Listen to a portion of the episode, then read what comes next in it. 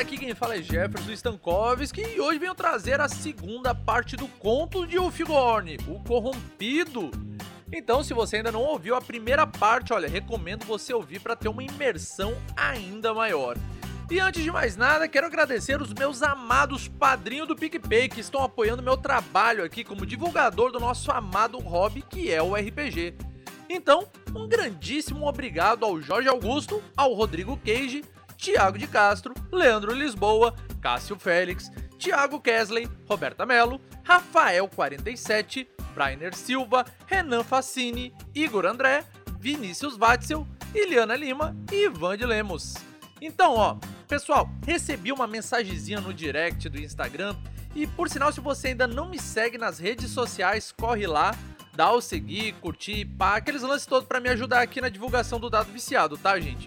Os links vão estar no post e é bastante importante que você vá lá e me siga, tá bom?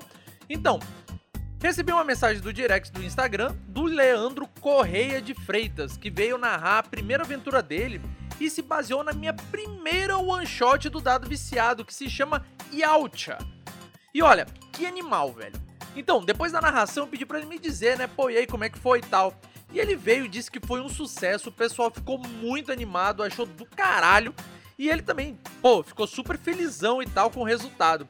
Então, meu querido, um mega abraço para você e olha, tem outras aventuras one shot aqui no Dado Viciado para tu colocar na mesa, tá? Então não perde tempo, ouve, se liga bem direitinho na manha e segue nessa. Agora, um abraço para o Fuscal de lá do Baile de Taverna, outro podcast de RPG que é um espetáculo, gente. Quem não conhece, ó, corre lá. Baile de Taverna é muito bom. Vamos lá, recomendação dado viciado, já sabe que é qualidade. Então, ele ouviu o prelúdio do Murilo Ramos, que é interpretado pelo Chocos, da Nação Garou, que é uma crônica que a gente está tendo de lobisomem ou apocalipse aqui no Dado Viciado. E ele ficou bastante emocionado ouvindo, mandou uma mensagem muito bonita. Então fica aí outra recomendação pra gente de uma excelente narração do Thales Almeida, que é o narrador oficial da Lua de Sangue, tá bom? Gente, sem mais delongas, vamos agora ouvir a crônica da Segunda Era, um conto de Ulfgorn, o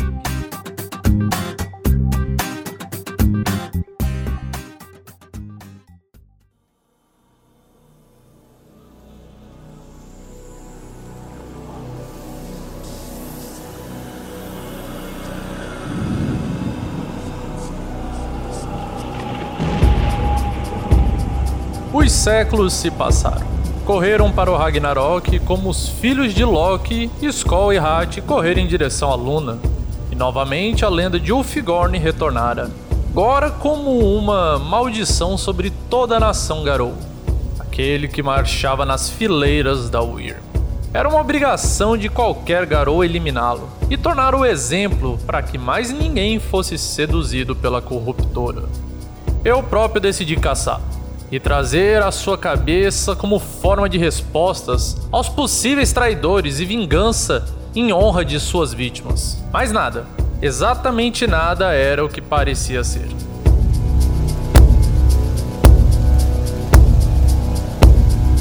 As palavras de Filho do Fenrir devem ser como um banho de aço, para que quem as ouve, para que a verdade que elas trazem, sejam ouvidas. E eu, Lars Jorgson, o Siegfried reencarnado após várias luas, dou a minha sobre o que vi e vivi com o poderoso Ulfgorn. Havíamos rastreado Ulfgorn por meses. Entre uma missão e outra, sempre que possível me informava junto com os bravos que me acompanhavam. Entre nós havia um nobre senhor das sombras, Alexander da Casa de York, junto com Mamoru Samar dos Andarilhos de Asfalto. Resolveu me acompanhar nessa missão paralela. A ideia era descer até o quinto círculo do inferno, onde quem sentava no trono seria o próprio Meio Yotun. Íamos executá-lo sem dar a honra de um combate. Seria obliterado e pronto. Tal foi nossa surpresa quando chegamos e estava tudo vazio, já que os demônios haviam subido para Midgard. Conhecedor dos mundos inferiores, Alexander da Casa de York nos guiava até a nossa presa e Mamoru-sama ficaria uma distância na cobertura. Após muito andar, em todas as partes possíveis daquele lugar hediondo, Recebemos de Mamoru-sama através de suas visões especiais que estava muito perto e que qualquer hora ele cairia sobre nós. Certamente isso fez minha fúria acender. Eu vingaria o nome dos Fenrir e faria qualquer outro traidor pensar milhões de vezes antes de ouvir o canto da Whip. Apagaria a vergonha que o Figorn se tornara aos olhos de Gaia. Mas como eu disse antes, nada é o que parecia ser. Protocolo de rastreamento iniciado. Rastreamento completo. Rastreamento em raio preciso de 12 km. Criaturas com algum nível de poder. 1811. Níveis de poder. Ignoráveis. Protocolo de defesas. Desnecessário. Ouça Lars Yorickson. Disse Mamoru-sama. Não há nenhum ser por léguas que possa nos ameaçar. Rastreamento concluído. Apenas alguns poucos insetos ridículos e sem consciência por aqui. Voamos ainda um pouco, e então Mamoru-sama me avisou outra vez. Fonte de poder localizada. Posição: 2.135 metros nordeste. Quantificando o nível de poder. Inconclusivo. Comparativo de poder. Inconclusivo. Protocolo de defesas. Iniciado. Acionando o modo espectro. Defesas acionado. Alvo localizado. A uma hora. Posição evoluindo para o meio-dia. Dois quilômetros e agora sozinho. Ele vem bem à frente de nós. E agora, Lars? Dei sinal para que parassem. E Mamoru, Alexander tomaram suas posições. Pouco mais estaria tão perto que eu farejaria facilmente. Ora, fiquem tranquilos, disse Alexander. Mapeei o caminho e o caminho de volta, e posso afirmar que aqui relativamente seguro. Não há ser pelo infame meio Yotun. No final eu os levarei para fora e daqui sairemos bem. Pedi para que ficasse para trás. Aquilo era de Fenrir para traidor da tribo. Eu tinha esse direito. Uivando minha antiquíssima linguagem, me anunciei. Isso podia ser ouvido por quilômetros ali, mas nada me foi respondido. Seria impossível para Ulfigorn lembrar-se de nossos refinados costumes. Não era mais um garou. E ali mesmo, na frente, ele surgia caminhando, vindo em minha direção despretensiosamente, como se não houvesse nenhuma ameaça. Ouça, infame traidor! Eu, Lars Yorickson, o Siegfried reencarnado após várias luas, vim destruí-lo, executá-lo, apagar o insulto que você se tornou aos olhos de Gaia e a nação Garou. É só isso. Eu mereço inimigos mais poderosos por ter esperado tanto tempo. Vieram até aqui por minha causa. Por isso não foram atacados, e é só isso. Como o sonho de Gaia havia me dito séculos atrás, aqueles olhos malignos perto de demais. Eu não os temia, porém pude ver que aqueles olhos não eram de um garou. Aquilo não era mais algo vindo de Gaia. Era só ódio descomunal e sujo impregnado pela Wyrm. O meio Yotun rugiu para mim, e eu retribuo a altura com o grito de Gaia, junto com o rugido do predador. Já que veio, então venha. Disse o Figorn. Vou esmagá-lo de uma vez. E depois esses dois insetos que você trouxe. Segurando a enorme marreta, de sua altura, apenas com a mão direita, ele apontava para mim e era possível notar os dois crânios de carneiro com suas testas brutas, como se fossem dois arietes. Então eu parti para o ataque. Fui com tudo, tudo que tinha, e com toda a fúria incendiando os meus músculos e presas. Meu trovejante faiscava e os raios azuis cobriam quase por completo. Da mesma posição, o meu Yotun girou sua arma atroz para me atingir no flanco esquerdo. Ia me varrer da sua frente e atirar na direção do rochedo, ali perto. Mas eu habilmente me defendi e ataquei aquele monstro bicéfalo. Foi sim um impacto gigantesco. Por estarmos ainda no chão, uma cratera se formava ali. Sem sermos afastados um do outro, eu subi meu trovejante em um grande ataque de baixo para cima e enfim pude atingi-lo. O trovão o poria a metros de distância dali. O Figorne fora arremessado reto para cima, mas o golpe que explodira sua cabeça apenas o deixava mais insano. O pesado corpo de Ulfigorn atingiu uma espécie de ruína ali perto. E foi como um meteoro de músculos fenomenais fazendo tudo em pedaços. Já não podia ver meu oponente. Levantei voo com meu trovejante e disparei um relâmpago onde achei que estaria. E parti para o combate próximo. Quando vi o Figorn se levantar, seu peito e parte do rosto foram atingidos, mas não era nem de perto o suficiente.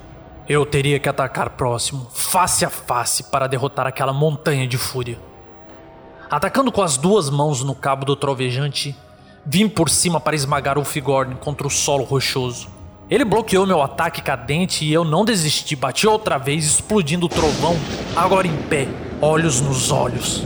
Foi quando ele viu uma abertura na minha guarda e golpeou vigorosamente meu flanco direito. Fui varrido para longe demais, quase me chocando com Mamoru e Alexander, quebrando tudo que ficara no caminho. Foi quando descobrimos o pior. O infame meio Yotun podia voar também. E subindo reto, olhando para nós de maneira arrogante, pude ouvir sua voz, agora diferente, mais demoníaca do que antes.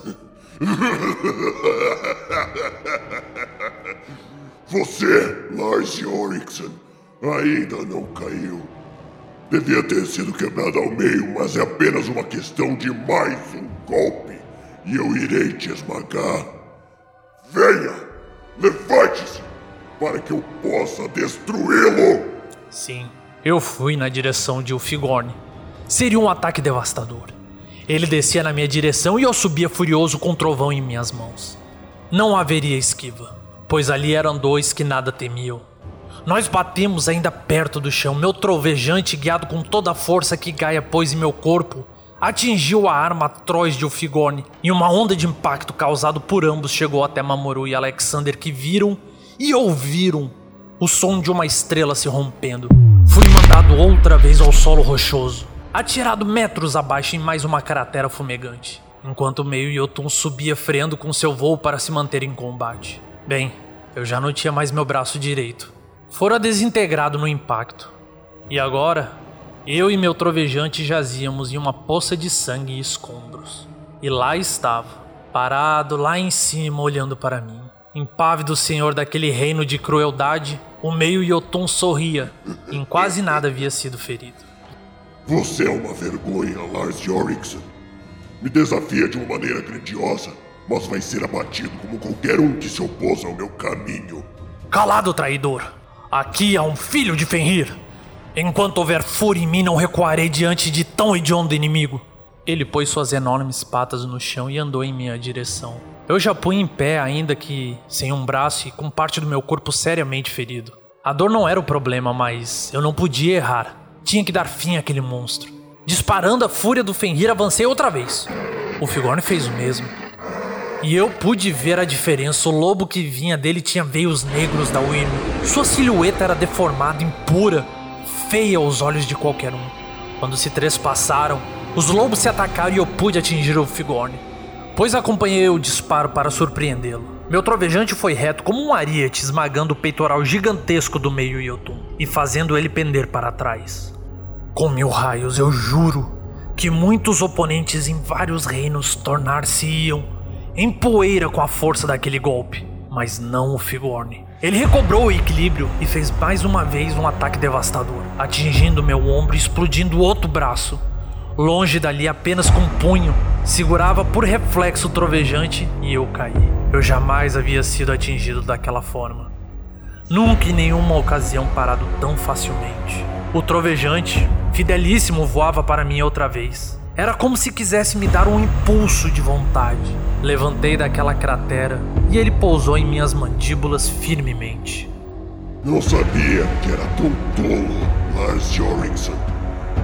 Não vê a própria destruição, mesmo de frente a ela.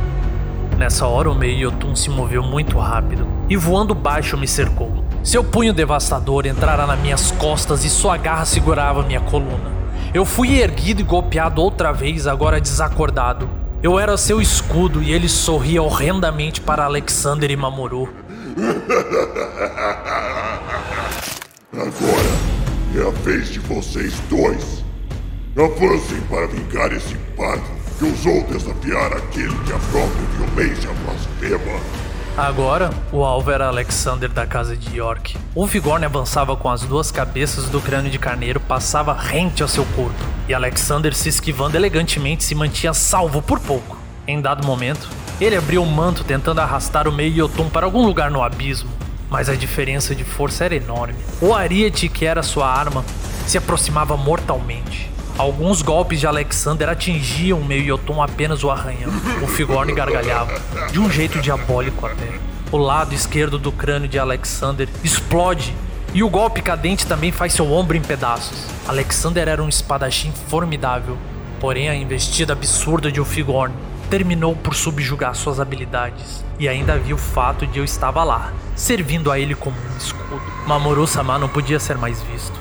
Tomou sua camuflagem e sumiu. O maior dos assassinos dos cães cibernéticos era como a própria morte, que se aproximava sem ser vista ou pressentida.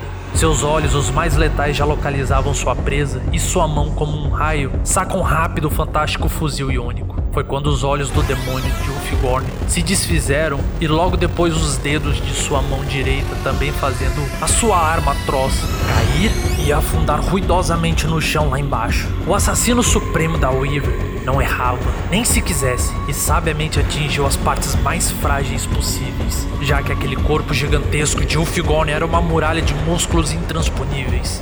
Ulfigorn, naqueles dias, era impossível de ser derrotado e apenas nos cabia recuar.